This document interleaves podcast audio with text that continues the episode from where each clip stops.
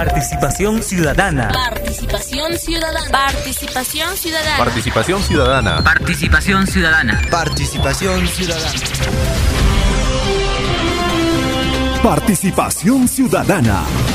El centro periodístico de análisis, debate, investigación de los acontecimientos más importantes. Participación ciudadana. Ejercicio de periodismo cívico ciudadano, donde tu opinión es importante. Onda Azul. Comunicación al instante.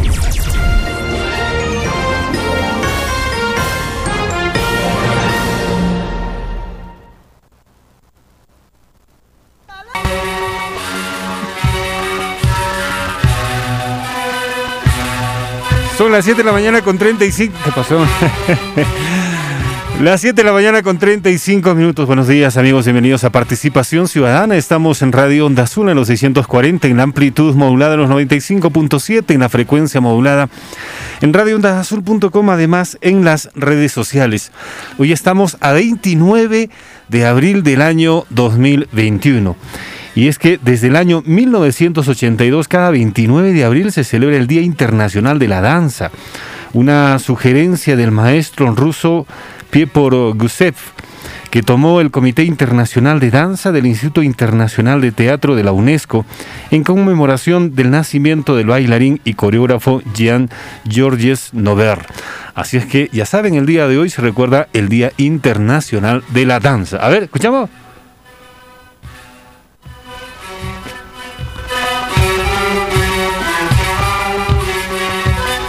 Con este Ayarachi pues de, de Sandia, ¿no es cierto? Nelia Maquero, buenos días. ¿Cómo estás Giovanni? Buenos días, buenos días a nuestro público oyente. A ver, no sé si me puedes cambiar por favor el tonito, una diabladita.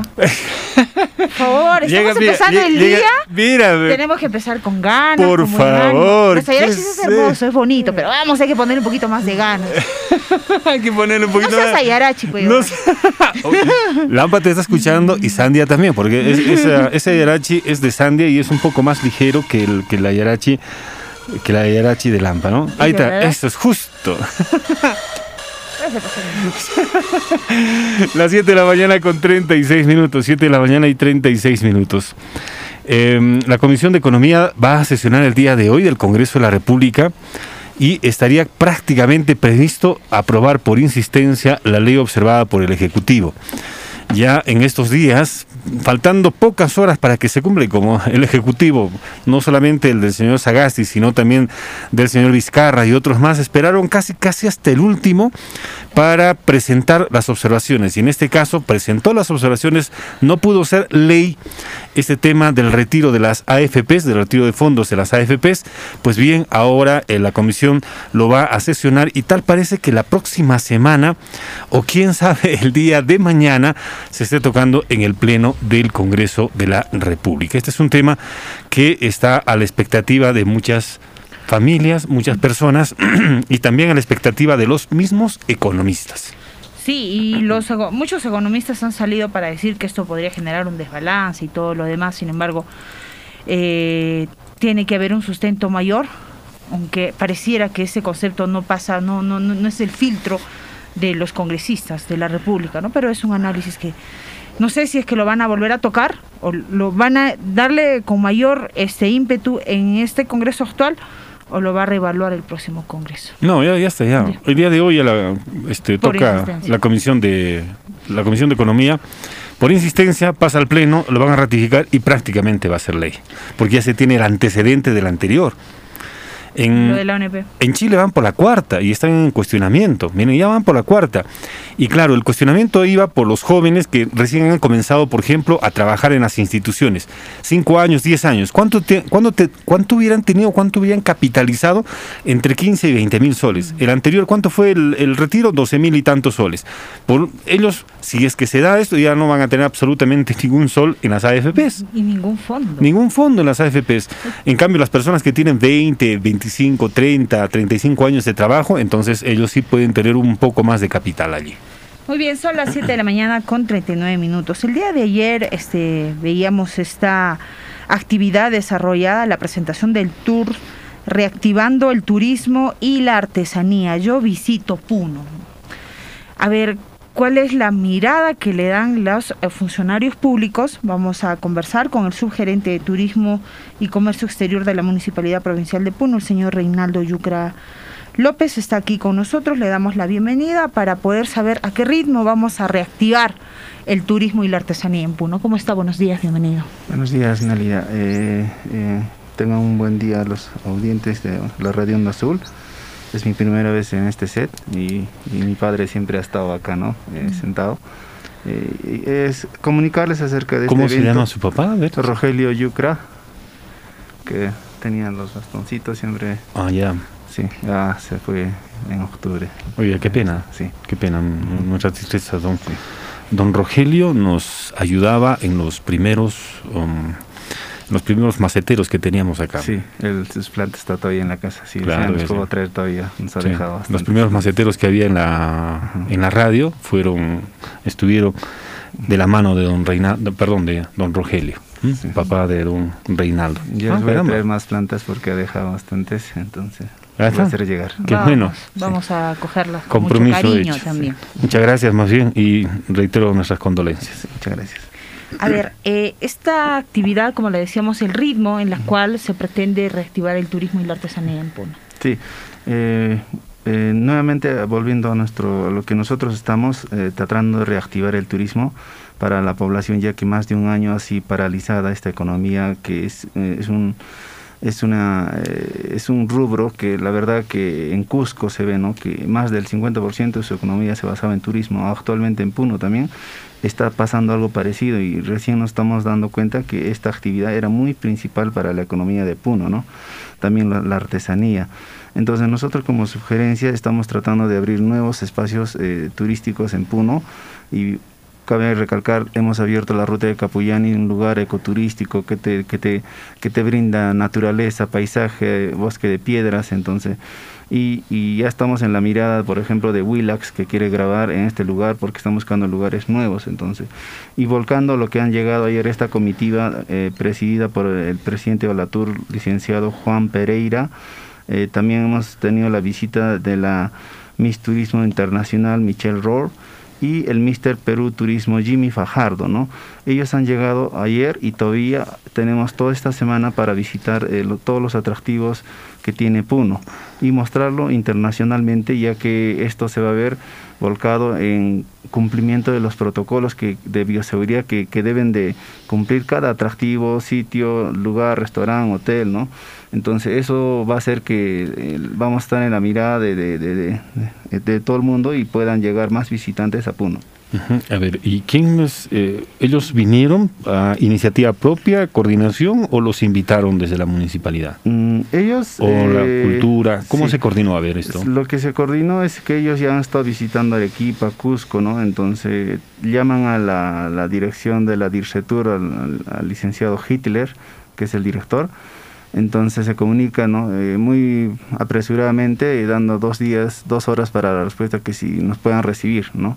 Entonces Hitler nos consulta a nosotros también, ¿no? Y a la, a la mesa técnica. Cuando habla con Hitler. ¿cuál es su ideología en el tema de turismo, señor Hitler? Vamos a, vamos a invitarlo para, para conversar sobre Sí, ello. y ojalá se dé tiempo porque Sí, por favor. está disque con la agenda recontra recargada. Así es, señor Hitler. Caramba. Sí, entonces de ahí nos consultó y nosotros también rápidamente paramos las antenas porque estos son ventanas para que nos vendamos, ¿no? Eh, vuelva el turismo a Puno. Entonces nosotros asesoramos en todo, organizamos y conjuntamente actualmente estamos haciendo ahorita, ahorita nos estamos yendo para la isla de, de Taquile para poder mostrar esto.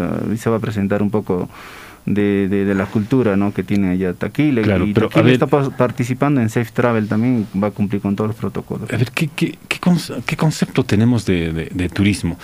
Y un- uno de los buenos ejemplos ha sido el Cusco, ¿no? El Cusco. Hasta antes de la pandemia, usted se, se iba al- al- a la plaza principal nada más del Cusco y usted va a ver en portales, en, este, en procuradores, en todas esas calles pequeñitas que hay, cantidad, cantidad de establecimientos. Casas familiares que han tenido prácticamente que salir porque a los costados había actividad económica y ellos rentaron sus casas y se han convertido en pizzerías, se han convertido en tragotex, en todo se han convertido. Usted va hoy, todo está cerrado, casi todo. O sea, si no fuese el 90 o el 95% está cerrado en el centro del Cusco que vivía del, del, del, del turismo. O sea, la pregunta es, ¿qué, ¿qué, concepto tenemos del turismo ahora en, en medio de la pandemia? Eh, nosotros estamos preocupados por esta actual que estamos viviendo, con todo lo que estamos en un nivel alto, extremo, ¿no? Y nosotros también estamos preparando porque esta, este sector necesita reactivar su economía, ¿no? Por eso. Nosotros estamos plan, eh, preparando muchos planes por, para una vez que esto se levante y, y nosotros empezar con mucha fuerza, se puede decir, ¿no? Claro, pero la pregunta es, o sea, primero, ¿cómo en qué cosa estamos entendiendo por turismo? Claro, en medio Ya, de la pandemia. ya, y, y con todo ello, oh, dices tú que están preparándose y todo ello, pero ¿en base a qué? Sea, Se van a ir hoy a Taquila. Ayer hicieron esta presentación, veíamos algo nosotros a través de las redes sociales. Pero a ver, ¿qué concepto tenemos del turismo? O sea, ¿qué cosa se va a hacer ahora en el tema del turismo Porque- en medio? Porque pareciera que le están siguiendo a estos señores que han llegado Sí, de pues, Lima. Y bueno, ellos quieren ir a pasear, quieren conocer, qué bonito, te acompaño, fotito por aquí, fotito por allá. Sí. Ese es Que no está mal tampoco, no está mal, pero a ver. A, a ver, ¿cómo hacemos? ¿Cómo revertimos? Porque hemos escuchado artesanos. Artesanos que este, prácticamente sus productos están ahí sobre la mesa, nadie les compra. Está el, eh, los restaurantes, están los, este, los del transporte fluvial, están o sea, varios sectores que requieren ingresos. A ver, ¿qué mirada le damos con la llegada de estos tres señores? Eh, no solo con la mirada de estos señores, nosotros también eh, hemos contactado la semana pasada, no sé si se han enterado que se está grabando una película en Puno. Sí. Eh, Con nosotros, Netflix. Nosotros lo hemos organizado netamente en la municipalidad, con toda la organización, con todas las locaciones.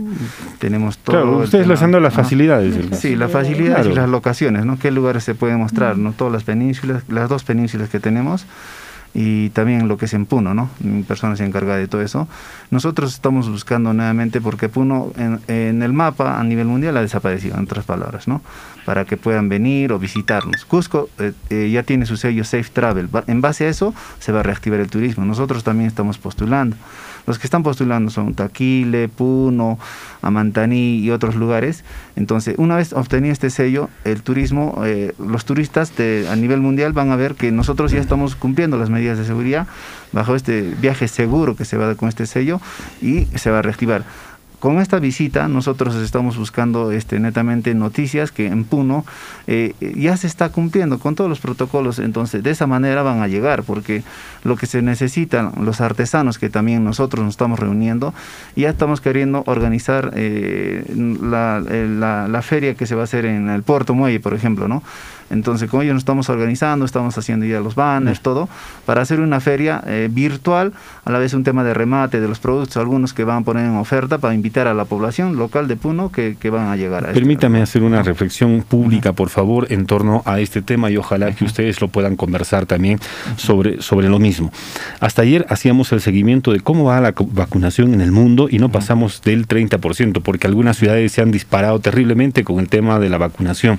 Pero al ritmo que vamos, no vamos a llegar a un porcentaje adecuado, ni siquiera, miren, estamos en el cuarto mes, ni siquiera a fin de año vamos a llegar a eso. Uno, dos, el tema de las de el virus y las variantes que van saliendo, no sé, e incluso el día de ayer salía esta, esta información, hay algunas variantes que el, el- el tema de la vacuna no va a llegar, no está llegando con ellos.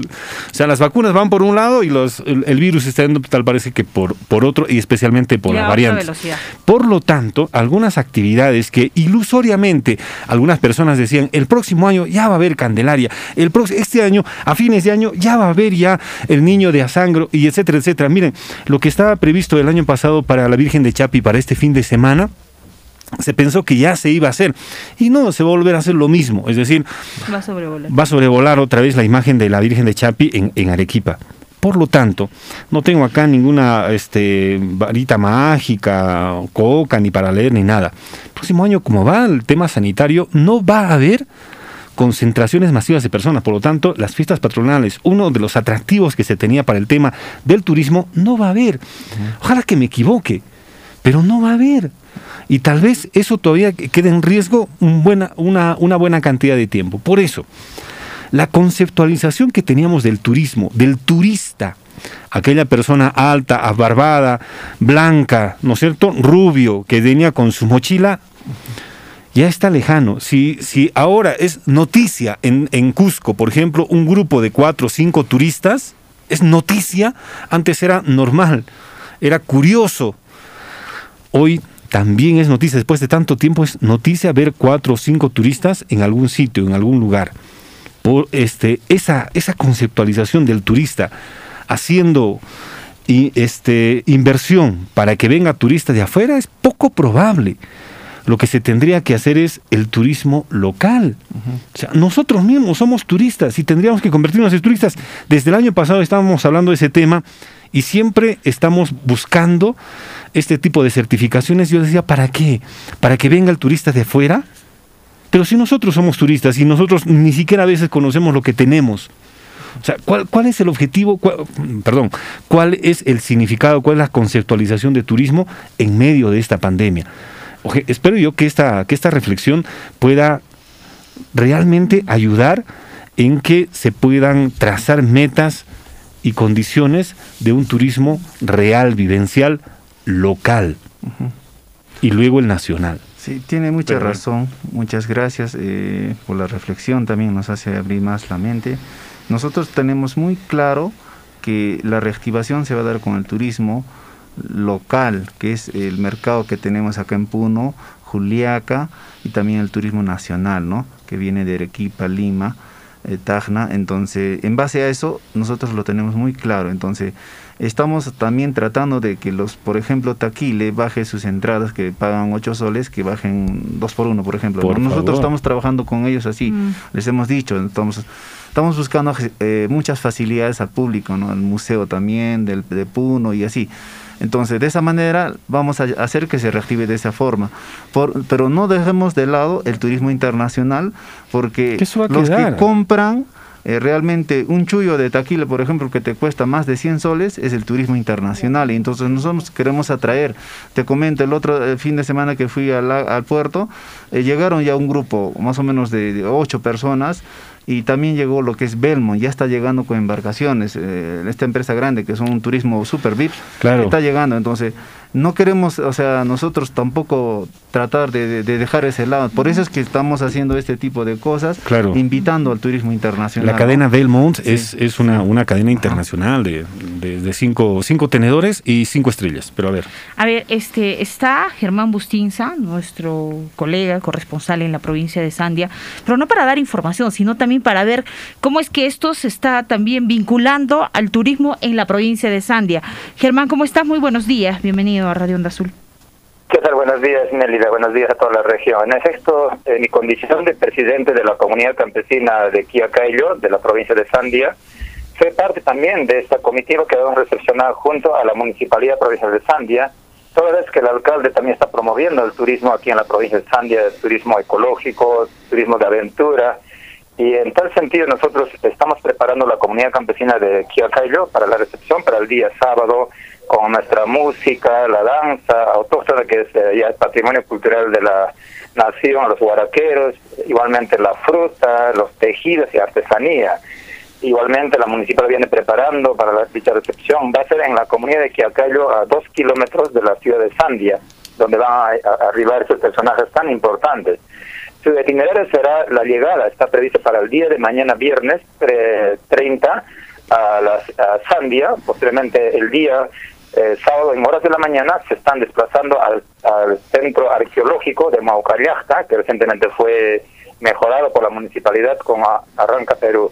Igualmente luego posteriormente estará trasladándose hacia la catarata de Guairapauachinta, un, un lugar bastante conocido en la provincia, en la región ya, y luego ya se viene para la comunidad de Quiacayo y allí va a disfrutar un almuerzo natural, un paisaje al aire libre. Estas son algunas actividades que va a cumplir justamente estos turistas como son Miss Latinoamericano, Miss Perú.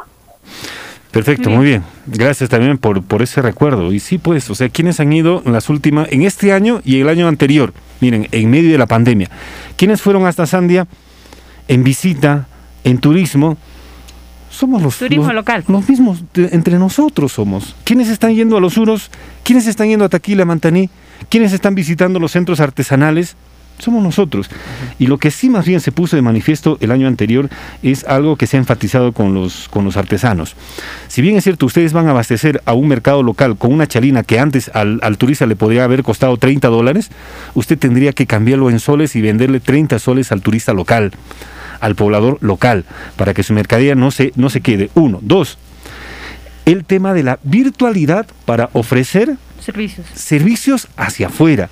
Lo que usted acaba de decir, el, el- el artesano también tiene que enfatizar a través de la tecnología los productos locales y venderlos afuera. Es decir, armar paquetes económicos para el turismo local. Local y Como, extranjero por también. ejemplo, se veía y, y era muy incidente en Copacabana. Todos los hoteles de Copacabana te ofrecían y te hacían ver cómo eran sus habitaciones, dónde podías tomar desayuno, tenías vista al lago. Entonces, Para los mismos ver bolivianos. Y, y video de un minuto, de un minuto Eso nada es. más, te vendían todo su producto. Entonces, a ver, ¿cómo emulamos ese tipo de Muchas gracias, ¿no? Ustedes ya creo están un poco adelantados, pero también nosotros estamos siguiéndoles. Mira, les cuento, nosotros tenemos eh, dos páginas en la sugerencia. Una que es Puno Moda, que nosotros ofrecemos sus productos de los de las personas que puedan vender sus productos. Ahí ¿Eso lo está pueden- En? Facebook. Eh, es una página, es una web. página web. Perfecto. Puno Moda. Los artesanos pueden vender sus productos a través de esta página y se contactan dire- directamente con su WhatsApp del vendedor y pueden conectar y sus- lo que está fallando es que ellos no tienen, por ejemplo, ese yape, ese tipo de pago o una Perfecto. cuenta. Entonces, nosotros, por ejemplo, antes de esta feria vamos a capacitarles a los de artesanos de Puerto Muelle con ese tema de yape o las, las formas de pago. Las formas de Ya, eh, por ese lado. Ahora, por el, por el otro lado de- del turismo, nosotros tenemos otra página web que hace ni una semana hemos creado, que es de la sugerencia, que se llama Turismo Puno.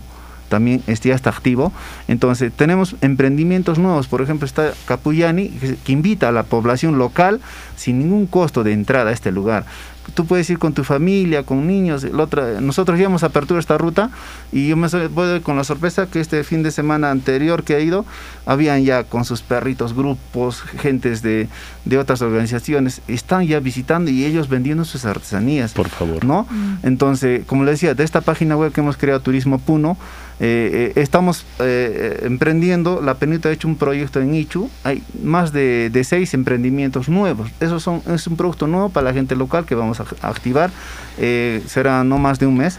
Entonces, de esta forma estamos tratando de, de, por ejemplo, Taquile también, para que se conecten. Entra- eh, lo que ahorita tú vas a entrar a lo que es este emprendimiento, por ejemplo, Ichu, ¿no? Inca Tunuberi Chico, entras y te conectas directamente, está el precio todo, te conectas con su WhatsApp, con el, con el lugareño.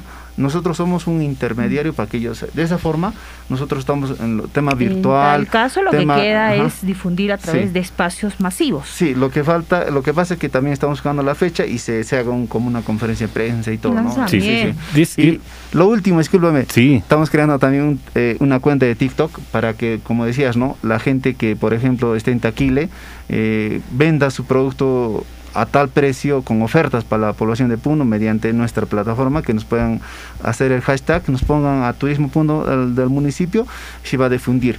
Vamos a hacer un concurso de TikTok para difundir los lugares eh, turísticos de Puno y vamos a hacer un concurso para también eh, darles algunos premios a los ganadores y así ne- netamente los servicios, todos van a tratar de vender, ¿no? Con estas redes sociales estamos queriendo también de reactivarnos, que nos ayude, ¿no? Y, y gracias por, la- por lo que ustedes me están dando a conocer hoy día y yo también voy a estar alimentando más esto. Mire, ha habido tantas iniciativas de emprendimiento durante la pandemia que ha sido interesante ver justo algunos programas que han mostrado ello. Un restaurante, una familia que se dedicaba a un restaurante y ha tenido que cerrar totalmente. ¿Qué cosa vamos a hacer ahora? ¿De qué cosas vamos a vivir? Hacían delivery, pero no se podía abastecer a todos, a todos con la misma calidad.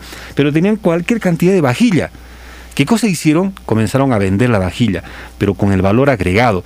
Le pusieron elementos peruanos en la vajilla y comenzaron a vender. Tanto así que hoy esa, esa familia ya no se dedica al, rubro del restaurante, sino compra vajilla, le pone su artesanía y lo vende. O sea, ideas que se han creado durante esta pandemia que es interesantísimo y eso habría que promover en la actualidad en Puno. El, el puneño también es ingenioso, Es creativo. es creativo, entonces habría que apostar por ese ingenio.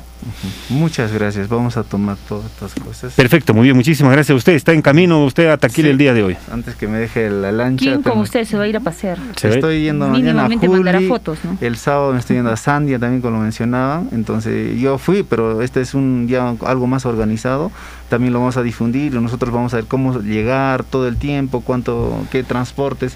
Eso es lo que estamos publicando en la página de Facebook de la Van a ser el, espacio más o menos esmicios, pero viajeros. Sí, algo así. Algo así, hacer pues, para que ¿no? las personas Por favor. llegar. Sí. Con 10 soles usted puede ir a tal, puede comer tal, puede regresar con pasaje y todo. Claro, Ah, sí, las O sea, ofertas y es todo. que esas ofertas se tienen que mostrar. favor. O sea, hay estos espacios y con 100 soles, este, con entre Eh, dos usted es personas pueden, pueden, pueden este, cubrir estas actividades. Con 100 soles Sí. es millonario. o sea, Sí. Para un viaje así de Eres alterado, Con ¿eh? 10 soles ya, con 20 soles ya, 20 soles un día, ida y vuelta, tienes comida, tienes al... eh, pum, que, sería excelente. Esos paquetes faltan vender. Les Falta vamos a vender. hacer también la invitación a ustedes para Con que vayan gusto. con nosotros. Perfecto, no muy bien. yo a Gracias. Muy bien, muy amable. Gracias. Permiso, muchas gracias, señores. Hasta luego, es un hasta luego. gusto Muchas gracias por visitarnos. Son las 8 de la mañana y en este tema hay bastante por hablar, hay mucho que, que- que mostrar para Puno, pero para el puneño.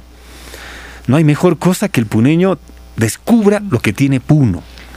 Sea, es- eso es lo, un, un reto desde hace muchísimo tiempo atrás, pero siempre nos han mirado, a quienes hablábamos de esa forma, siempre nos han mirado así de reojo, de, la, de los hombros para abajo, ¿no? No, no, no, no, nosotros miramos al turista arriba, alto, de Tenemos tres que metros. depender de Ah, eso, sus dólares, ¿no es cierto?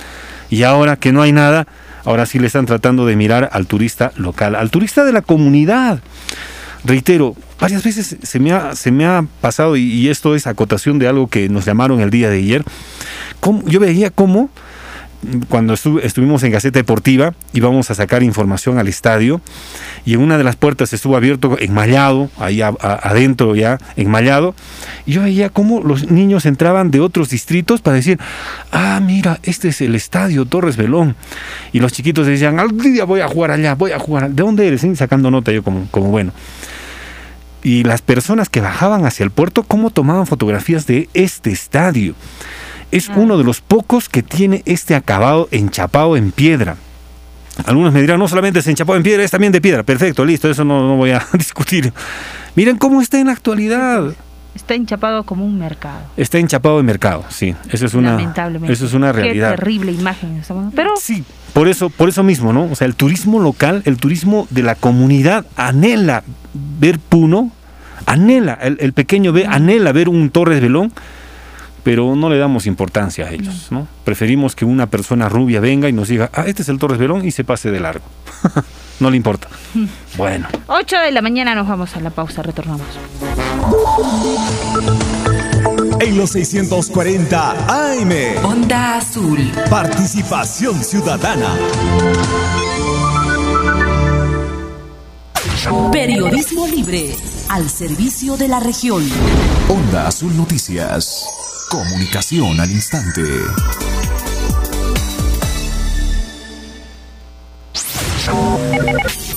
Primeros en la información. Actualización de titulares.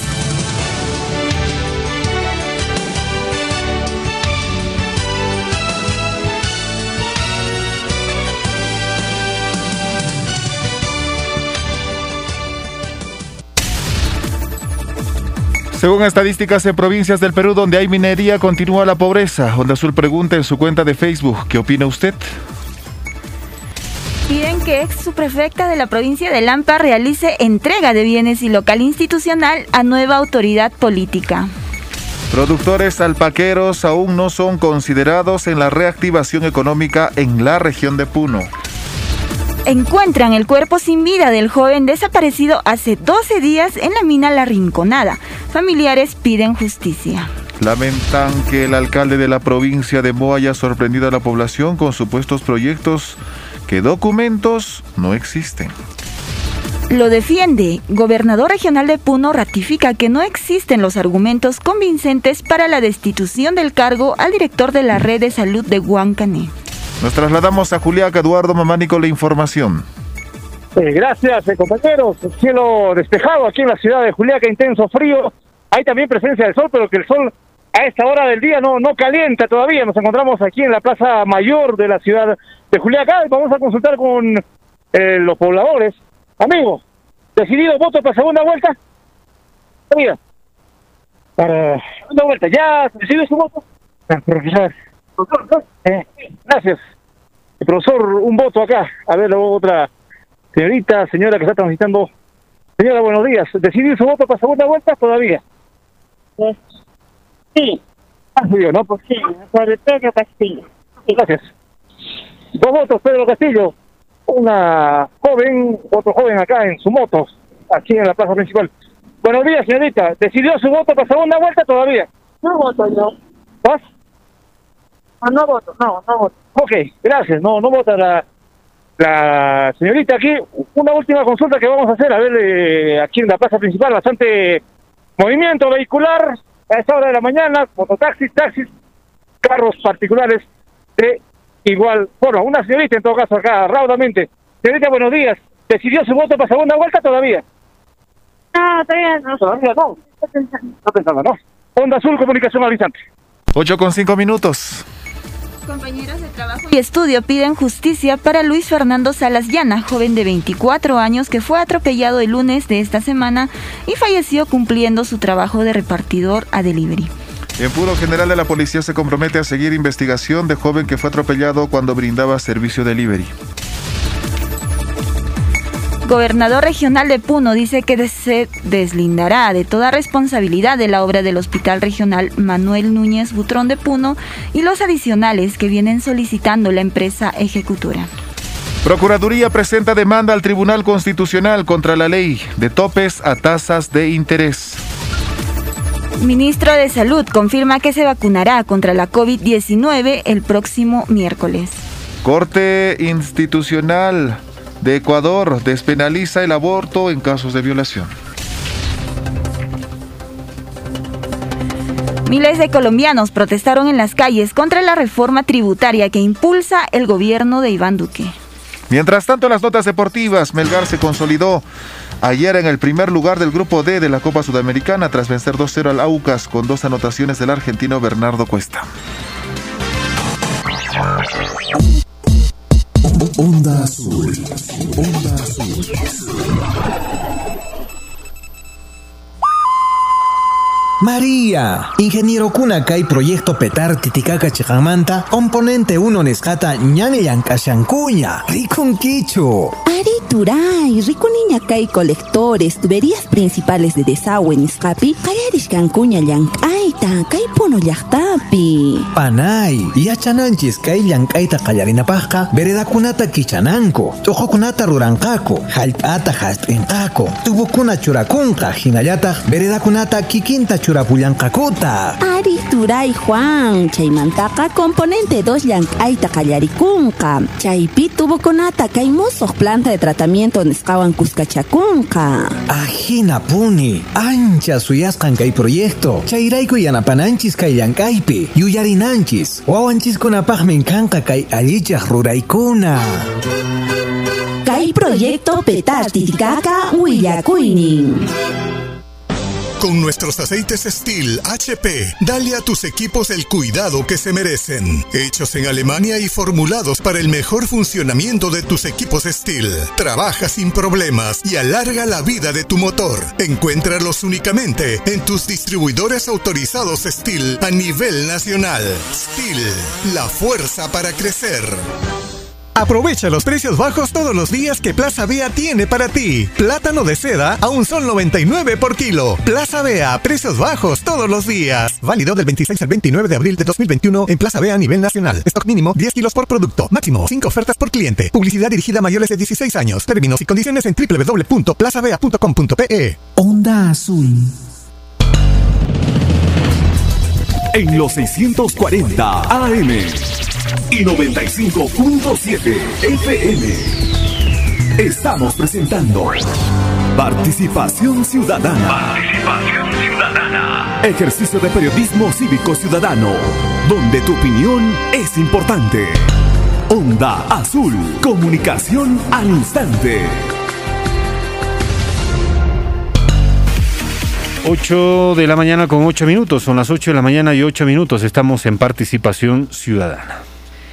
Muy bien, estamos en el teléfono con el obispo de la prelatura de Juli, Monseñor Ciro Quispe López, para poder conversar con él respecto a estas actividades que ya van a dar inicio, actividades este, litúrgicas en, en la ciudad de Juli, en el templo de San Juan de Letrán un templo que estaba este, hace muchos años, desde hace muchísimos años, este, sin actividad. Sin embargo, le van a poder, eh, le van a poner este ritmo de poder desarrollar las celebraciones eucarísticas mensuales. Monseñor, muy buenos días, bienvenido a Radio Onda Azul. Buenos días, buenos días a todos los radiodientes de Radio Onda Azul. Buenos días con todos.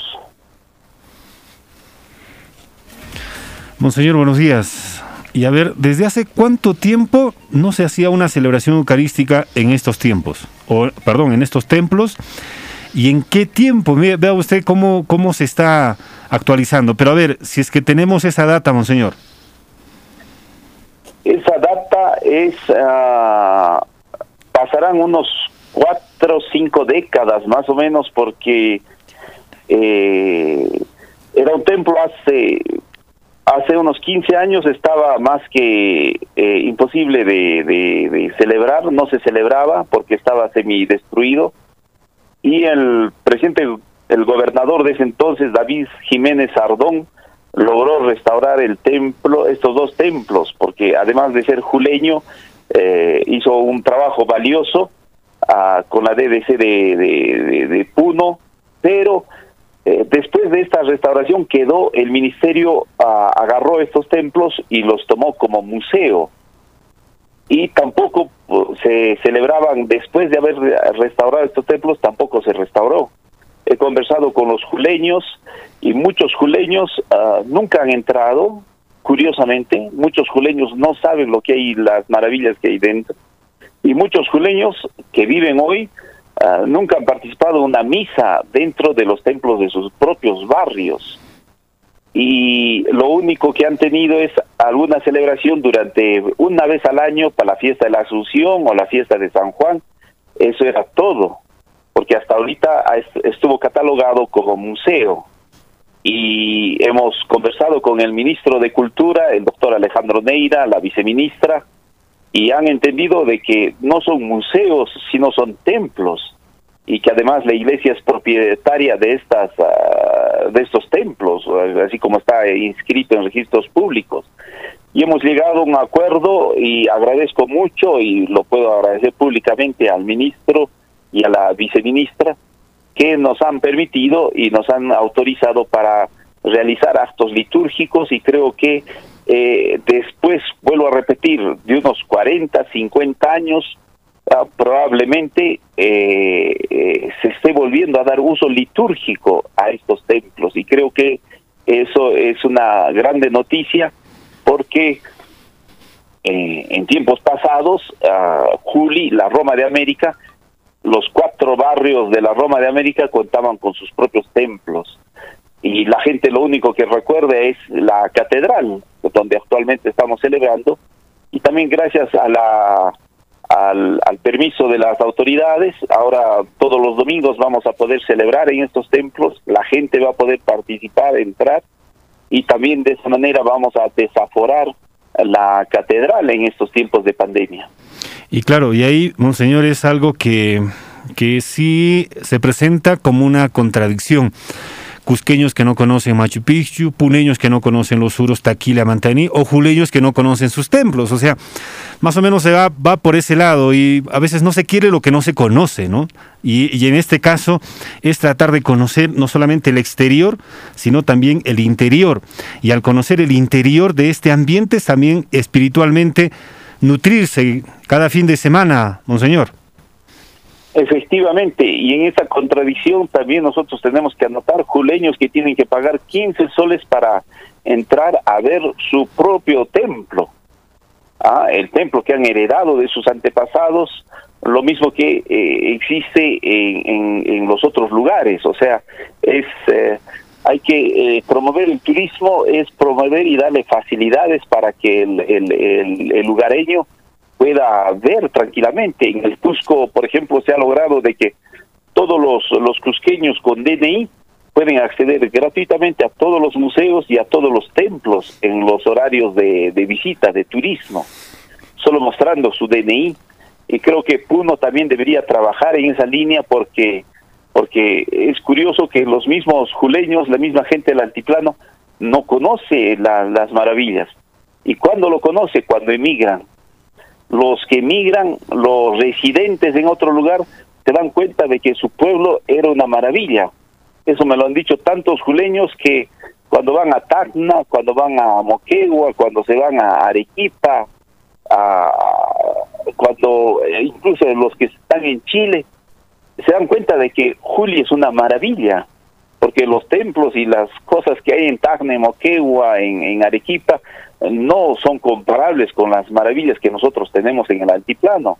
Es ahí cuando recién toman conciencia y valoran, eso me lo han dicho tantos residentes, pero creo que también promover el turismo y en ese sentido también hemos hablado con el, con el ministro y con la DDC de Puno, es una forma de también promover el turismo de los propios lugareños. Nosotros queremos juntar esas tres cosas en, en nuestros templos. Uno, el- la liturgia, el culto. Segunda cosa, el turismo local, que, los lugareños conozcan el, el lugar. Y la tercera cosa es empezar también a hacer actividades culturales, como sucede en Europa, dentro de los templos, eh, para que la gente valore y ame, como usted dice, lo que tiene.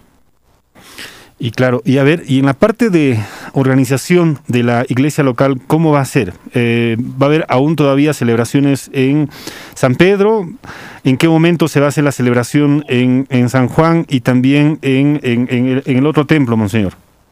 Hemos quedado con la DDC de Puno, con la arquitecta Jenny Zapana, que mensualmente le vamos a hacer llegar el cronograma de actividades religiosas. Nosotros hemos hecho ya, estamos haciendo la publicidad para las ah, para que la gente pueda participar en estos templos. Vamos a desaforar nuestra catedral y al mismo tiempo vamos a hacer que, que la gente pueda participar en sus propios templos. No se olviden que Juli se llama la Roma de América porque tiene cuatro templos eh, enormes, ¿ah? templos que están llenos de obras de Bernardo Vitti, que pocos puneños lo conocen, no saben quién es Bernardo Vitti, es como un europeo que no sepa quién es Miguel Ángel.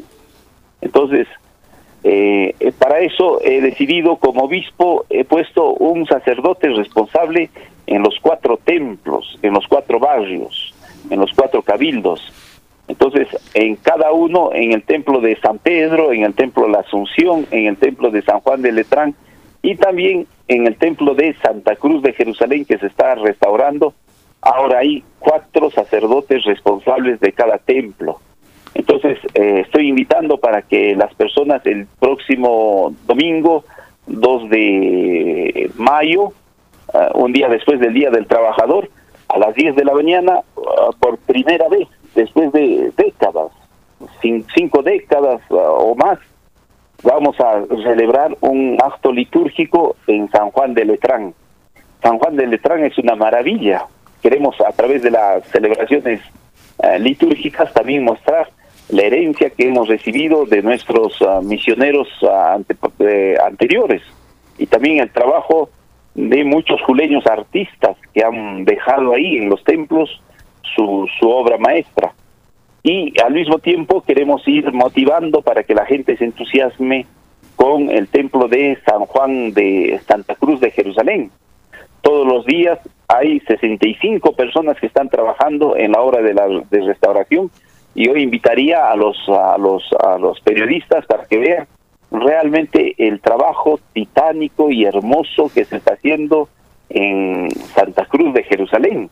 Cada vez que visito me quedo estupefacto y eh, el avance, de lo cual tengo que agradecer a la arquitecta residente, a los trabajadores, están trabajando con tanto entusiasmo, 65 personas, y creo de esa manera la iglesia va a, mostrando y apoyando también todo lo que es el turismo, porque los templos coloniales son, ah, son reliquias que nosotros tenemos y que los mismos puneños deben visitar. El próximo 19 de eh, de mayo estamos eh, inaugurando la, la catedral de Ayaviri, después de tantos años de restauración. Entonces finalmente se está entregando al público este, este, la hermosa catedral de, de Ayaviri. Para eso también nos vamos a dirigir allá, a Ayaviri, para estar junto con el pueblo. Y eso tienen que entender muchos hermanos católicos y hermanos ah, protestantes separados, porque un templo es es verdad, es de la iglesia, pero también es del pueblo, de, los cristianos. Cuando un sacerdote se va, no se lleva el templo, sino se queda, porque el templo es de todos, es del pueblo. A diferencia de los hermanos protestantes que cuando fallece el pastor, se pelean por el, por el salón de culto, se pelean por sus templos de culto, porque están inscritos a nombre propio así como ha pasado con nuestro hermano Ataucusi, que sus hijos se, pelean por la herencia. En cambio, en los templos católicos se queda y es como la catedral de Puno, es de todo el pueblo. Por eso todo el pueblo tiene que amar lo que tiene y sentirse orgulloso de la herencia que han recibido. Y en este caso estoy muy contento por el pueblo de Ayaviri y también por el, mi pueblo, el pueblo de Juli, para que eh, ahora que estamos en nuevas, en nuevas tratativas con el gobierno para que ellos también puedan de nuevo usar como ha sido durante la época de la colonia. Ah, en julio durante la colonia, en estos cuatro templos se bautizaban, hacían su primera comunión, se casaban e incluso sus difuntos, antes de ser enterrados, hacían funerales dentro de estos templos y se despedían de su templo. Ah, y entonces estamos queriendo volver a esa espiritualidad de la colonia donde el lugareño se sentía orgulloso y se sentía siempre en contacto con el Señor a través de estos lugares sagrados. Y claro, y, y, Monseñor, y estos templos, a ver, el, el, de la Asunción y el de San Juan de Letrán están como hasta antes del concilio, o sea, no hay, no hay bancas, no se hacían bancas. Yo vi algunas de las películas, cómo se, se, celebraban, por ejemplo, las, las misas o las celebraciones eucarísticas, y no habían bancas, ¿no? Las personas iban y estaban paradas y compartían la celebración. Pero vamos, en estos tiempos existen bancas, existen sillas, en, en, en fin. ¿Cómo van a hacer para la implementación de estos templos y la celebraciones eucarísticas?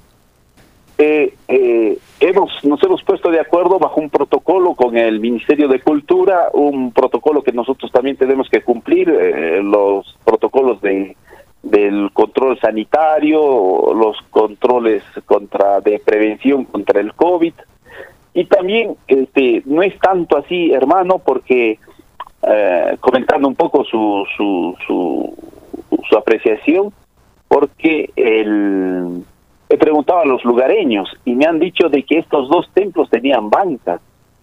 Ah, y la gente recuerda, los adultos, los ancianos recuerdan que tenían sus propias bancas estos templos y que, que sabe Dios dónde han desaparecido.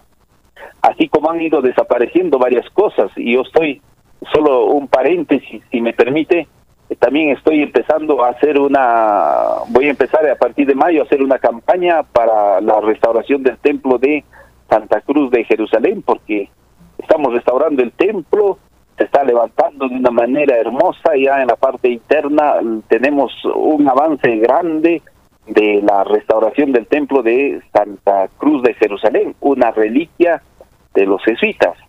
Pero he, visto que muchos jardines de mis paisanos de Juli, en sus casas, en sus jardines, hay piedras talladas, que con el, con el pasar del tiempo no se sabe cómo han llegado esas piedras del templo, del templo semidestruido, del templo abandonado, han llegado a sus jardines. Y entonces ahora tengo que hacer una campaña para que devuelvan esas piedras y esas piedras sean parte de, eh, de nuestro querido templo de Santa Cruz de Jerusalén. Muchos lo han usado en sus casas, están en sus paredes. Eh, también mis vecinos de Santa Cruz de, Jerusalén, eso se nota claramente. Entonces tengo que hablar para que devuelvan esas piedras libremente. Entonces le decía lo mismo sucede con esas bancas benditas, sabe Dios dónde han desaparecido, pero nosotros estamos trabajando, vamos a poner bancas con distanciamiento y con el aforo respectivo De esa manera queremos nosotros hacer que la gente se sienta y rece al Señor en estos tiempos de pandemia, porque necesitamos rezarle a nuestra Madre, la Virgen de la Asunta, rezarle a nuestro Señor Jesucristo, a San Juan, para que cese esta pandemia y qué mejor que lo podamos hacer en los lugares sagrados. Interesante las tres este, alternativas, las tres actividades que usted eh, resalta para poder ser parte o incluirnos en estas en estas eh, celebraciones eucarísticas. La última usted ha referido sobre las actividades culturales dentro de los templos. ¿Qué se le ha ocurrido, monseñor, de repente más adelante poder hacer a lo mejor conciertos sinfónicos o cuál es la visión que tiene usted dentro o como actividad cultural dentro de los templos? Eh, solo para comentar, y esto lo tienen que saber también el- los hermanos del altiplano, nosotros antes de la pandemia hemos hecho tres hasta cuatro hermosos conciertos con los jóvenes estudiantes, los alumnos del Telésforo de Catacoro, los alumnos de la Asunción, el grupo del, de coro de la Filarmónica de Jóvenes de Puno, el coro de Puno han venido antes de la, en el año, ah, en el 2019, un año antes de la pandemia y hemos hecho conciertos dentro del templo.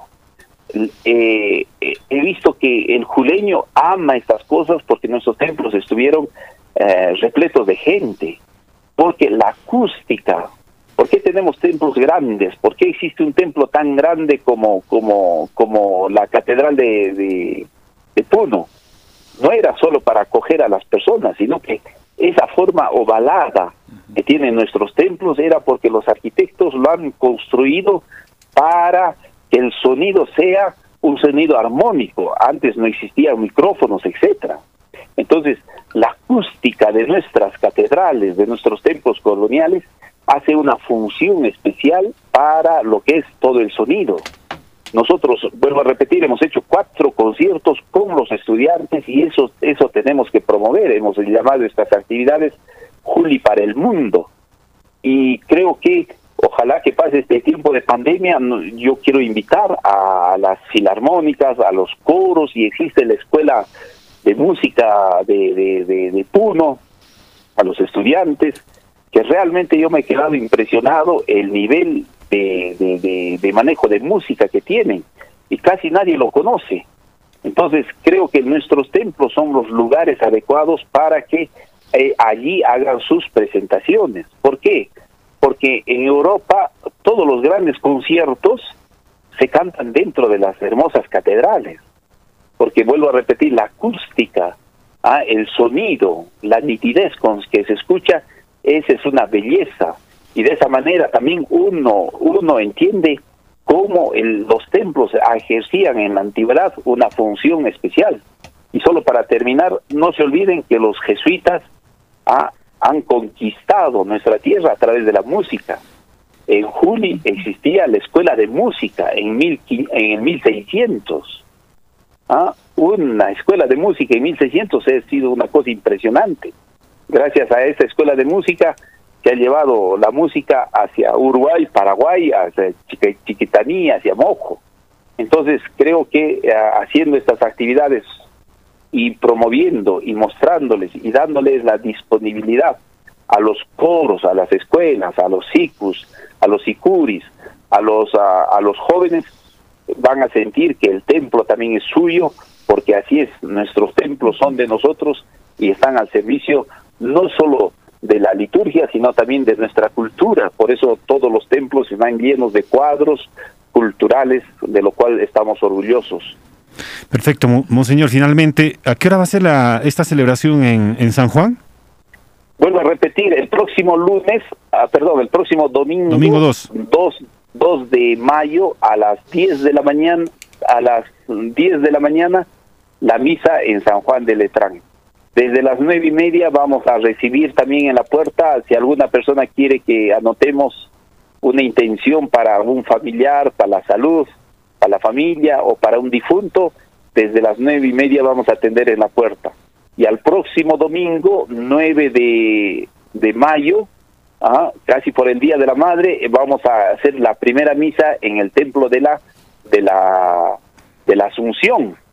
una maravilla, un templo que por dentro es una maravilla, obra de Bernardo Vitti, y creo que también va a ser un bonito gesto para todas las madres de familia celebrar junto con nuestra madre, la Virgen Asunta, la, la, el templo de la Asunción, a celebrar ahí, porque hay un retablo tan hermoso, eh, tan valioso de Bernardo Vitti en honor a la Virgen Asunta, y por eso quiero que todas las mamás también puedan venir tranquilamente y las que puedan que traigan sus bancas, sus sillas para participar de una manera hermosa y rezarle a nuestra madre en su propia casa el 9 de eh, mayo a las 10 de la mañana. Perfecto, muy bien, monseñor, muchas gracias, gentil con Onda Azul, con esta información. Gracias, hermano. Uh, a saludo a la hermana Nélida, al hermano Giovanni y también a todos los radio, radio oyentes de Radio Onda Azul y solo decirles que se cuiden, el COVID está aumentando y cuídate y cuida a tu familia. Que el Señor nos bendiga a todos. Buenos días. Muchísimas gracias, monseñor. 8 de la mañana con 29 minutos, son las 8 de la mañana y 29 minutos. Eh, la última actividad, bueno, así cultural, que se tuvo en, en el Templo de la Asunción con la presentación de eh, música clásica y música andina es con el grupo Expresión y el y también en ese momento la eh, que estaba conformado eh, esta orquesta sinfónica Puno con don Benjamín Velasco se tuvo allí y hace cinco años más o menos de esa actividad. Y vean, vino lo que vino ahora, eh, estuvo cerrado. Y decimos, Señor, tiene, tiene razón, en, en, en San Pedro, en, la en el principal templo, también ya hubo la, este, la presentación artística de varias instituciones locales y también invitados y este y es que Juli pues se caracteriza por por esta versatilidad y el centro de la cultura. Lo que fue en el 1600 1700 hasta el 1800 vean está tratando de regresar. Uh, más de cuatro décadas, tal vez cinco décadas, quién sabe más, no se hacía una celebración eucarística en esos templos, que estuvo cerrado y luego se convirtió, hubo varios robos acrílicos. Si usted va a entrar en ese templo, va a encontrar algunas paredes enormes, unos cuadros enormes, muy bonitos, parecidos a los del que se tiene aquí en Azángaro y en Asillo. Y si es que no recuerdo mal, en Yalli, en el mismo Ayaviri, y si es que la, me, la memoria no me falla, en, en a ver, este, en Andahuaylillas, en el Cusco mismo, en fin, sería interesante participar de todo ello. Estamos hablando de turismo local y estamos hablando de uh, actividades espirituales también. Así que está hecha la invitación, quienes puedan asistir, darse, darse, darse este espacio para este domingo 2 de mayo a partir de las 10 de la mañana esta celebración. Sí. Muy bien, nos vamos a la breve pausa, retornamos. En los 640 AM. Onda Azul. Participación ciudadana.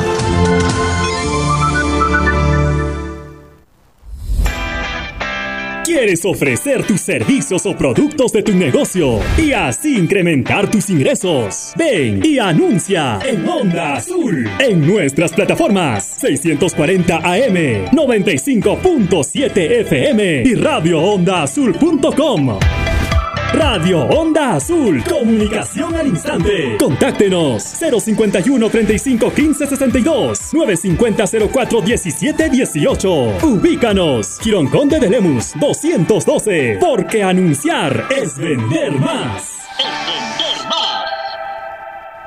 Aprovecha los precios bajos todos los días que Plaza Vea tiene para ti. Trozos de atún Campomar, lata por 170 gramos a 3 soles 80 y con tarjeta O a 3 soles 50. Plaza Vea, precios bajos todos los días. Válido del 26 al 29 de abril de 2021 en Plaza Vea a nivel nacional. Stock mínimo 10 unidades por producto. Máximo 5 ofertas por cliente. Publicidad dirigida a mayores de 16 años. Términos y condiciones en www.plazavea.com.pe y en www.tarjetao.pe. Onda Azul. En los 640 AM y 95.7 FM. Estamos presentando Participación ciudadana. Participación ciudadana. Ejercicio de periodismo cívico ciudadano, donde tu opinión es importante. Onda Azul, comunicación al instante. 8 de la mañana con 33 minutos, son las 8 de la mañana y 33 minutos. Decreto de urgencia, la 041, que dicta medidas extraordinarias destinadas a garantizar el funcionamiento de establecimientos de salud destinados para la atención de la emergencia sanitaria producida por el COVID-19. Decreto de urgencia 042, que dicta medidas extraordinarias para la adquisición y distribución del uso de mascarillas faciales textiles de uso comunitario y mascarillas descartables quirúrgicas para uso comunitario en el marco de la emergencia sanitaria por efectos del coronavirus COVID-19. Es la 042. Van a comprar y se van a entregar gratuitamente a los sectores más necesitados, lo que se ha sustentado.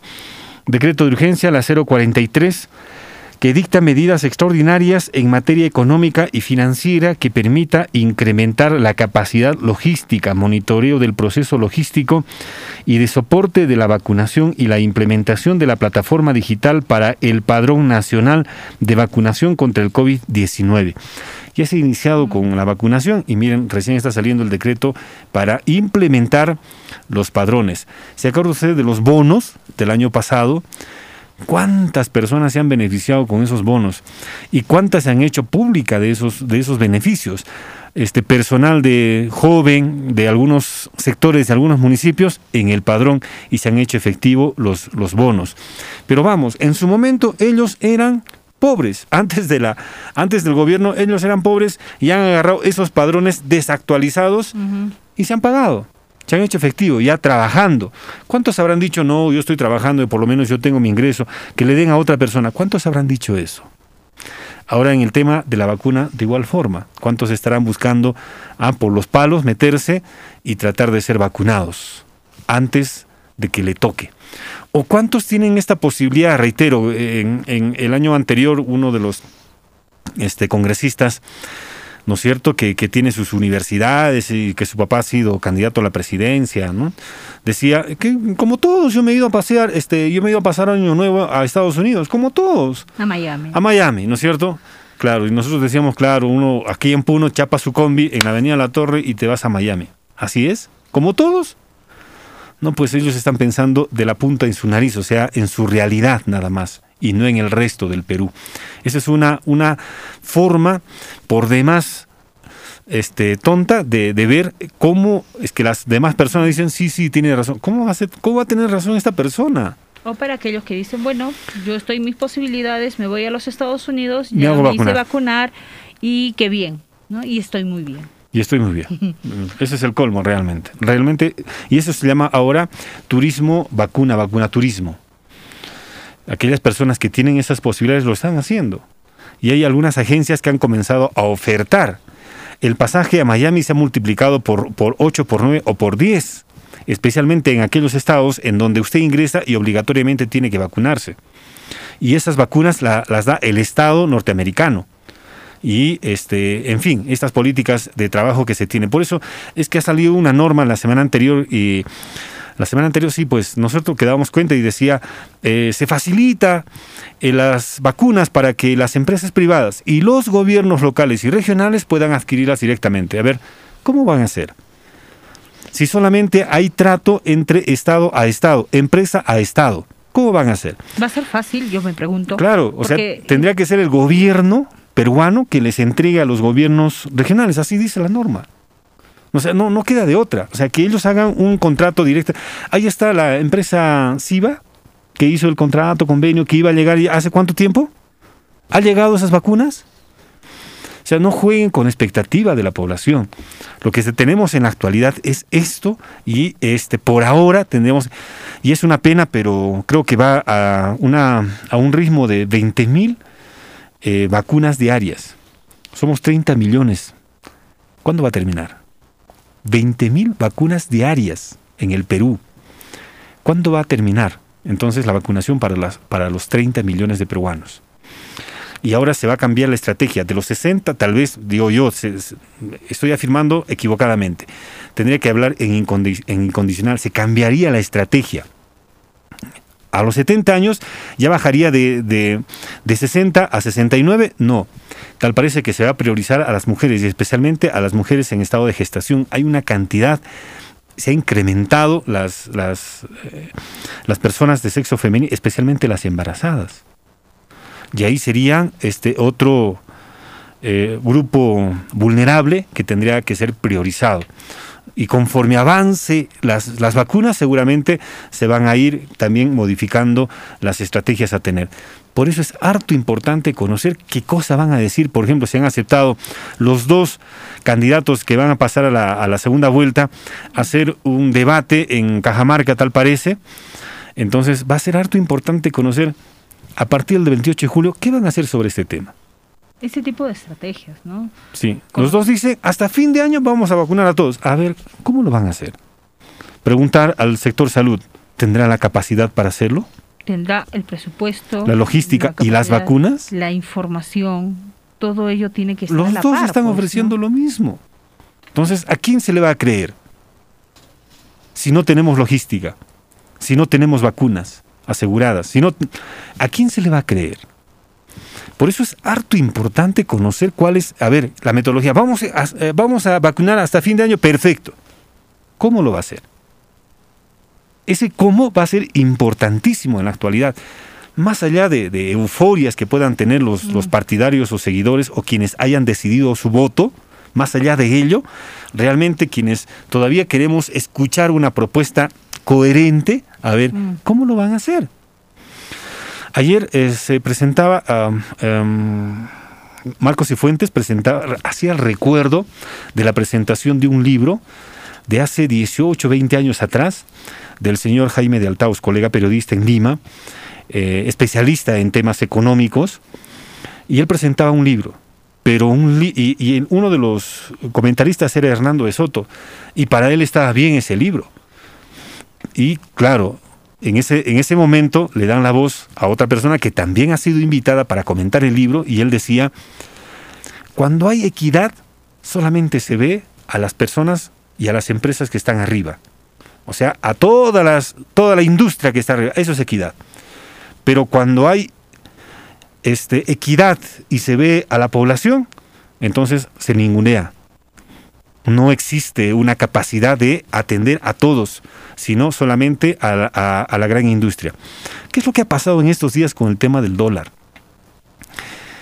¿Por qué, por qué este, se ha comenzado, ha comenzado a subir el dólar? Sí, pues es una incertidumbre política, porque no podríamos decir inestabilidad, eso no, no podría ser este, materia ahorita de, de, este, de, de- de debate, pero sí una incertidumbre. ¿Quién va a hacer, quién va a gobernar el país?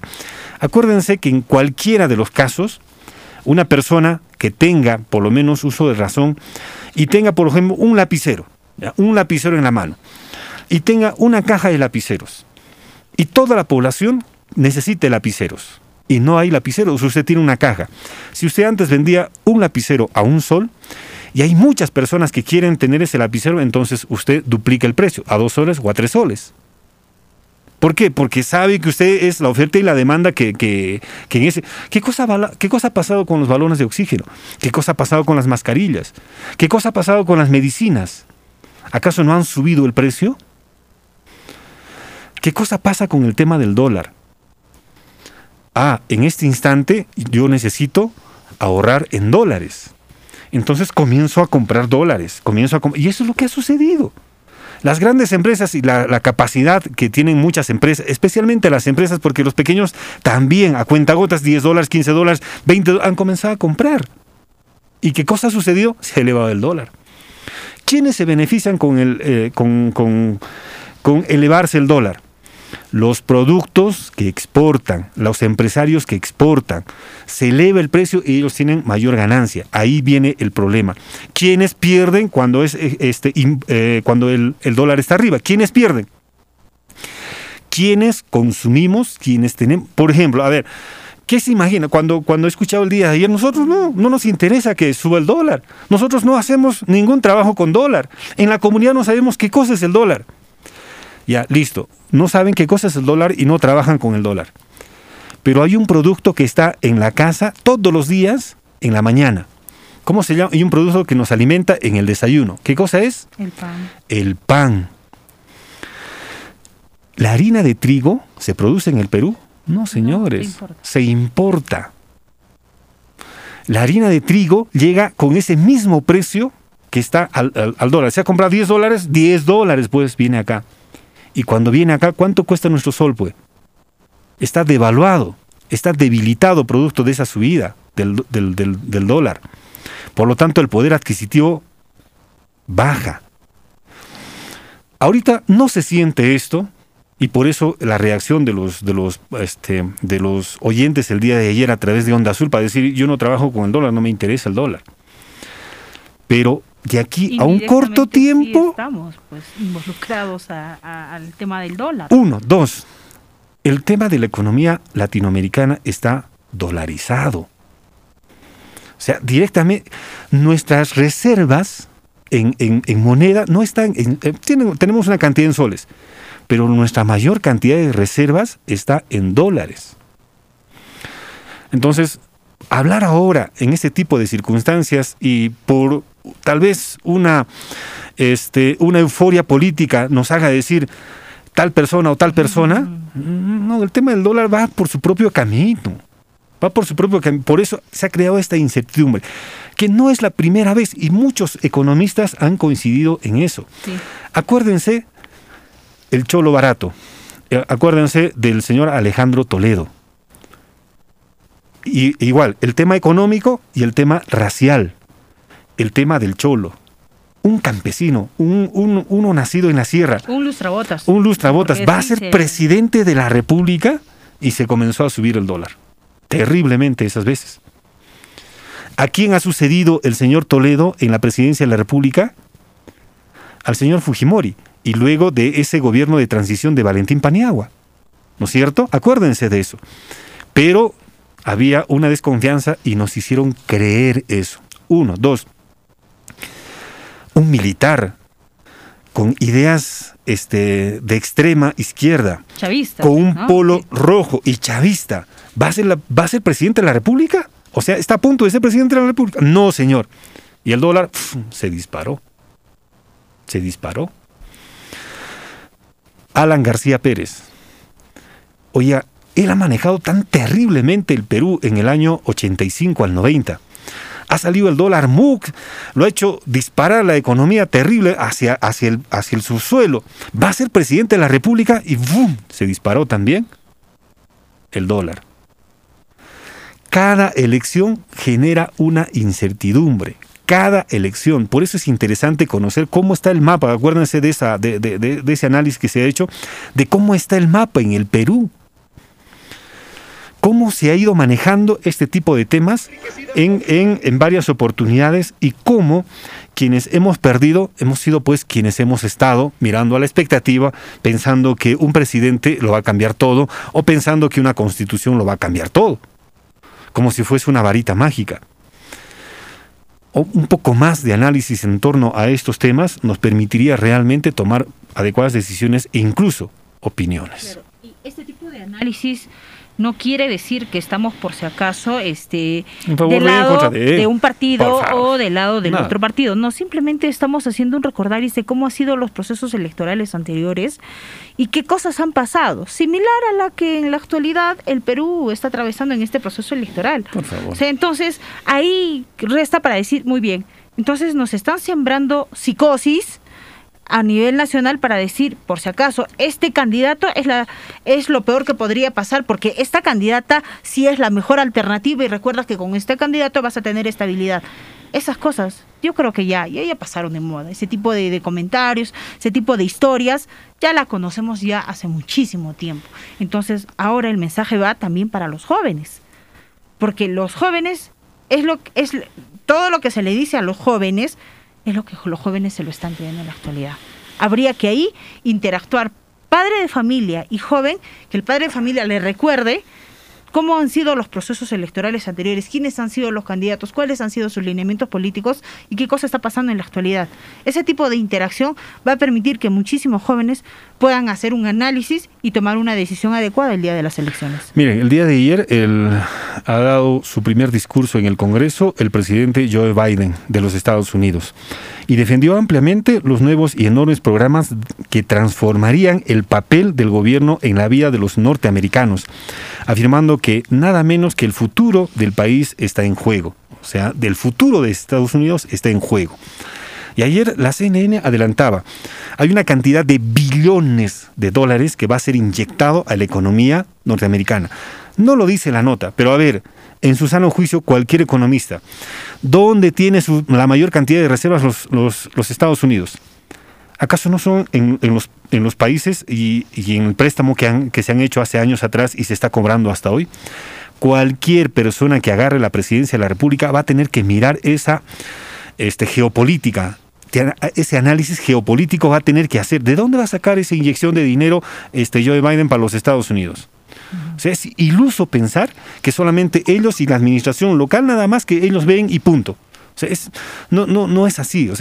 Y esto tiene que ver también con el tema del dólar y lo que está viviéndose en la actualidad y lo que estamos viviendo en la actualidad con esta coyuntura electoral. Esto no quiere decir apoyar a uno, estar en contra de otro, apoyar al otro. Por favor, aquí este análisis trasciende a las personas que van a ocupar la presidencia de la República. Reitero una y otra vez, por eso es harto importante escuchar no solamente el titular, sino qué cosa va a hacer, cómo lo va a hacer. Ya, muy bien. Defensoría del Pueblo no va a existir. A ver, ¿cómo se va a hacer? ¿Cuál sería la otra alternativa? ¿No es cierto? Entonces, am, se va a reforzar la economía en, en- en tantos... A ver, ¿cómo lo vas a hacer? O voy a duplicar este eh, el monto, el pago para los programas sociales. Por ejemplo, ¿y cómo lo vas a hacer? Oye, si vas a duplicar eh, es- este este pago de beneficio para, pa- en los programas sociales, ¿de dónde vas a sacar el presupuesto? Eso es. Porque recuerda que estamos endeudados. Recuerda que este, esta pandemia ha puesto un desbalance económico en nuestro país, y no solamente al Perú, sino a los demás países también. Entonces, si tú estás llamando a decir, te voy a duplicar tu bono, te voy a duplicar tu pensión 65, porque para que votes por mí, la pregunta es, ¿y de dónde vas a sacar para pagarme? Es fácil decir y es difícil hacer. Es, esa fórmula no no los están contando. Perfecto, muy bien. Convocan a Ciudadano, terminamos con, este comentario que se quedó pendiente desde el día de ayer también. Convocan a Ciudadano para que asuma el cargo de regidor del Consejo Distrital de Desaguadero, provincia de Chucuito, departamento de Puno. Primero, dejar sin efecto la credencial otorgada a don Ángel Simón Sarmiento Sarmiento en el cargo de regidor del Consejo Distrital de Desaguadero, provincia de Chucuito, departamento de Puno, con motivo de las elecciones regionales y municipales 2018 por causa de muerte. Segundo, convocar a don José Ramos Huanca, identificado con DNI, a fin de que asuma el cargo de regidor del Consejo Distrital de Desaguadero, provincia de Chucuito, departamento de Puno, para el periodo 2019-2022. Precisar que los pronunciamientos que emita el Jurado Nacional de Elecciones serán notificados conforme a lo dispuesto en el reglamento sobre la casilla electrónica del Jurado Nacional de Elecciones. Eso salió publicado el día de hoy, por si acaso, en el diario oficial El Peruano.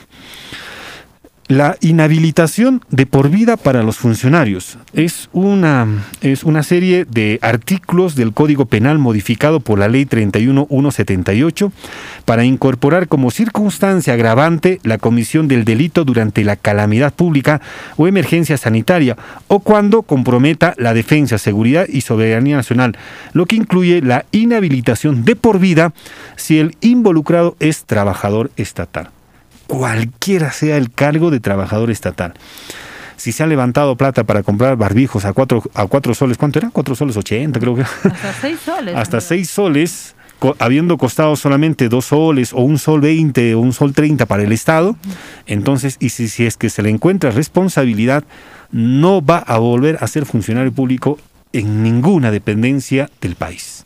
Mm, Era interesante, pero de ahí habría que ver cuánta celeridad va a ser. Recuerda que si, si hay un indicio de esta naturaleza, no es que, ¿sabes qué, Giovanni? Tú acabas de cobrar a seis soles, pero estás, está a dos soles y estás inhabilitado en estos momentos. No, señor, tengo mi Pasa defensa. Por eso, pasa por un... Pero te han sentenciado en primera instancia. Un momento, tengo la segunda instancia. Tengo la segunda instancia. Sí, sí, sí, pero también puede ir a casación hasta Lima. Pero también tengo los organismos internacionales que me van a defender. O sea, ya conocemos el camino, ¿no es cierto?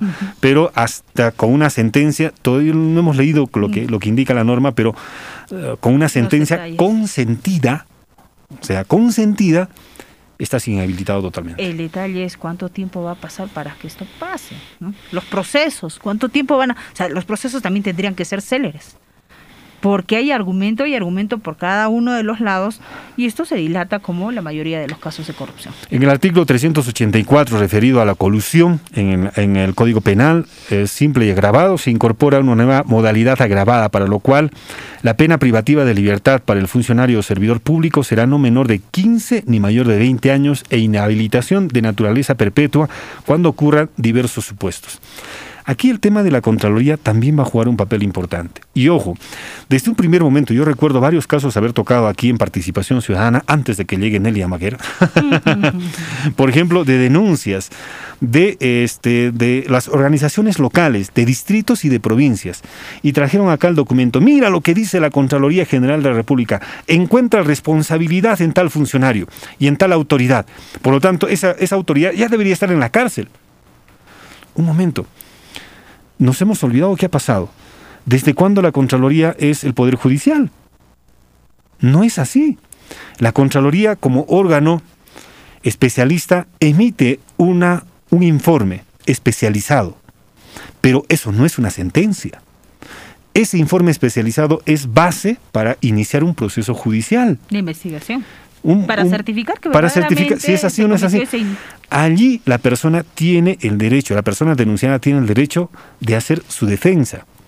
Y en muchos de los casos en el país, y aquí en Puno conocemos por lo menos de dos, que están haciéndole procesos a la Contraloría General de la- por haberse equivocado en los cálculos, en las, en las, en las conclusiones, etcétera, etcétera. O sea, también está eh, en juego lo que se ha aprobado en el Congreso de la República. Muy bien. Desde afuera se pide sanción ejemplar y efectiva. Y estamos totalmente de acuerdo. Pero, ¿cómo hacemos para que la parte de investigación, como has indicado, sea rápida, pero también eficaz? ¿Qué tal si no es responsable? Y ahí eh, este comentario no va en favor de las autoridades, ¿no? Va en favor de la legalidad. Esta es un- uno de la- una de las cosas que sí hasta ahora no hemos encontrado claro. Se agarra de las de todo lo que pasa en el país con el tema de corrupción, ¿no es cierto? Y cómo nuestro país está catalogado con el tema de corrupción a nivel internacional. Entonces somos los primeros. Eso es una pena. Exportaciones peruanas registrarán un incremento significativo. Las exportaciones peruanas para este año registrarán un incremento significativo, con lo cual nuestro país va a liderar las ventas al exterior de América Latina. Lo ha hecho una consultoría internacional esta, este cálculo y otra vez son las materias primas, son los productos tradicionales, son los que están saliendo fuera del país. Cuando se habla entusiastamente, este, no, se debería de quedar y hacer un proceso de transformación con el valor agregado. Yo recuerdo La muchísimo la industrialización, muchísimo de ese tema del valor agregado hace 10 o 15 años atrás. Era el boom. Para todos hablar sobre lo mismo. El valor agregado por aquí, el valor agregado por allá, el valor agregado. A ver, haz efectivo el valor agregado. ¿Cuánto tiempo ha pasado para que se tenga una planta? No sabemos si es que va a funcionar el primero de agosto. Apostamos para que sí. Esa planta de, de transformación de De fibra de fibra de alpaca alpaca. en Santa Lucía pueda ser efectiva. ¿Cuántos años ha pasado? Como 50 años. Seguimos hablando de valor agregado para vender en tops. De ese ejemplo a otros más, tenemos muchísimo. Cuando se habla de litio, una y otra vez reitero este tema, ha estado aquí en cabinas de la radio el presidente de la de yacimientos petrolíferos fiscales bolivianos, quien se encargaba, ahora ya han creado otra dependencia independiente para el tema del litio, pero en ese momento se encargaba de todo lo que es eh, este, todos los extractivos. Ha estado aquí y en la Universidad Nacional del Altiplano. Ha estado aquí el decano de la Facultad de Minas para la especialidad en litio de la Universidad San- Mayor San Andrés de Bolivia. Aquí ha estado en, en Onda Azul. Y los dos han estado en un evento que ha organizado La UNA Puno. La UNA Puno con la este, de, de Minas, ¿no? Con la Facultad de Ingeniería. Con la Facultad de Ingeniería de Minas.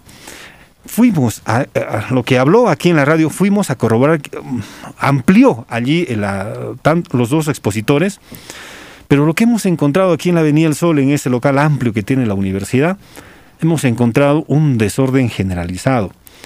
Los jóvenes estaban metidos en otra cosa, menos en atender y en preguntar.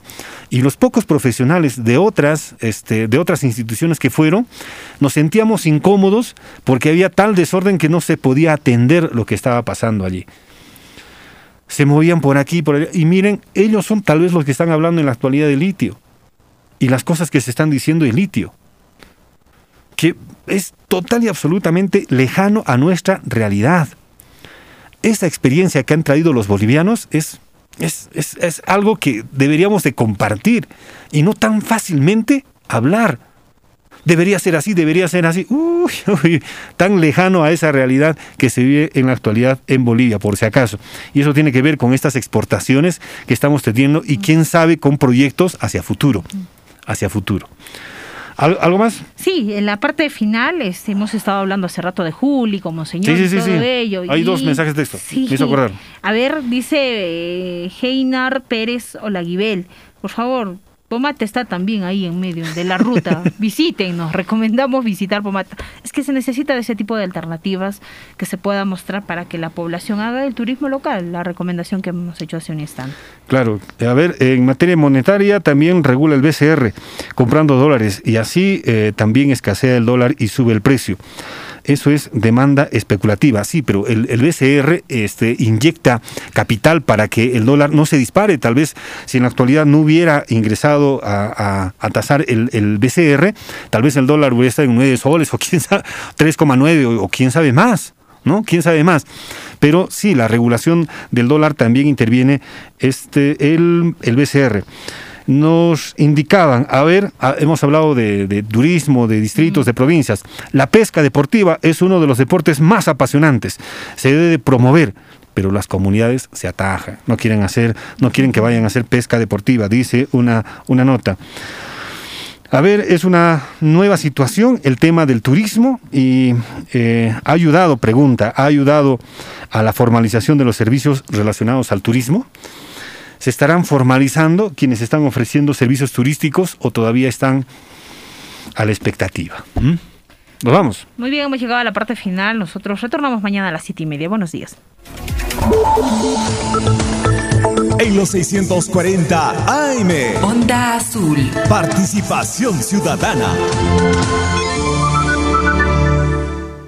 Aprovecha los precios bajos todos los días que Plaza Vea tiene para ti. Leche concentrada Live sin lactosa. Pack por 6 botellas de 400 gramos a 19 soles 90. Plaza Vea, precios bajos todos los días. Válido del 26 al 29 de abril de 2021 en Plaza Vea nivel nacional. Stock mínimo 10 unidades por producto. Máximo 5 ofertas por cliente. Publicidad dirigida a mayores de 16 años. Términos y condiciones en www.plazavea.com.pe y en www.tarjetao.pe. El Centro de Noticias de Radio Onda Azul presenta el avance informativo de la hora.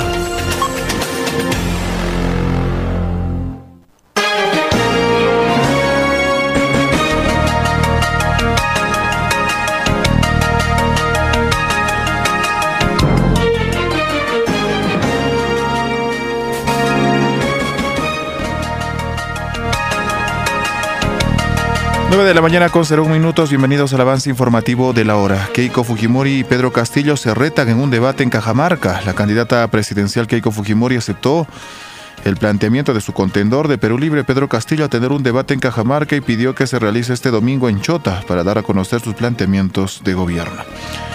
9 con 2, en otro tema piden justicia para emprendedor Fernando que falleció tras accidente. El jefe de la décima macroregión policial Puno, Ma Marco Lara Vergara, se dirigió a los familiares y amigos de Fernando Salas Llana, de 24 años, quien falleció tras ser atropellado por un irresponsable conductor. Sus familiares piden justicia. 9 con 2 minutos, hayan sin vida a joven desaparecido 12 días en el centro poblado Rinconada. Luego de 12 días de intensa búsqueda encontraron a Juan Percy Mamani Mamani. Policía ayer encontró el cuerpo sin vida en un basural en el centro poblado Rinconada. En protesta familiares exigen justicia. Además, cerraron los locales nocturnos en el centro poblado. 9 con 3 minutos. Saquean locales nocturnos en la Rinconada. Cansados de actos delincuenciales, la sociedad civil saqueó locales nocturnos ubicados en el Girón Venezuela del centro poblado La Rinconada. Estos locales son focos de delincuentes, manifestaron. 9 con 3 minutos. Más información. Y gobernador regional confía en el director de las redes Huancané. El gobernador Agustín Luque manifestó que no existen argumentos sustentados y documentados para la destitución del director de la red de salud Huancané, Henry Castilla, quien es cuestionado por la población y el Consejo Regional de Puno.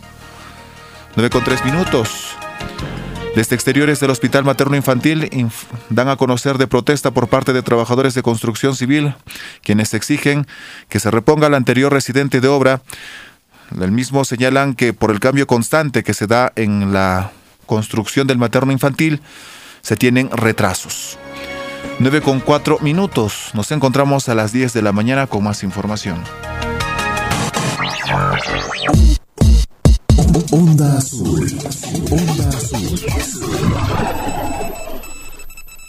Porque mereces verte bien todos los días. Tarjeta O te da hasta 25% de descuento en belleza en Incafarma y Mi Farma por todo abril. Disfruta de este y más beneficios solo con Tarjeta O. Recuerda que también puedes pagar tu tarjeta O en un Incafarma o Mi Farma cerca de casa. ¿Pensaste que te habías librado de nosotros? Ahora volvemos más recargados. Con los temas que no te interesan.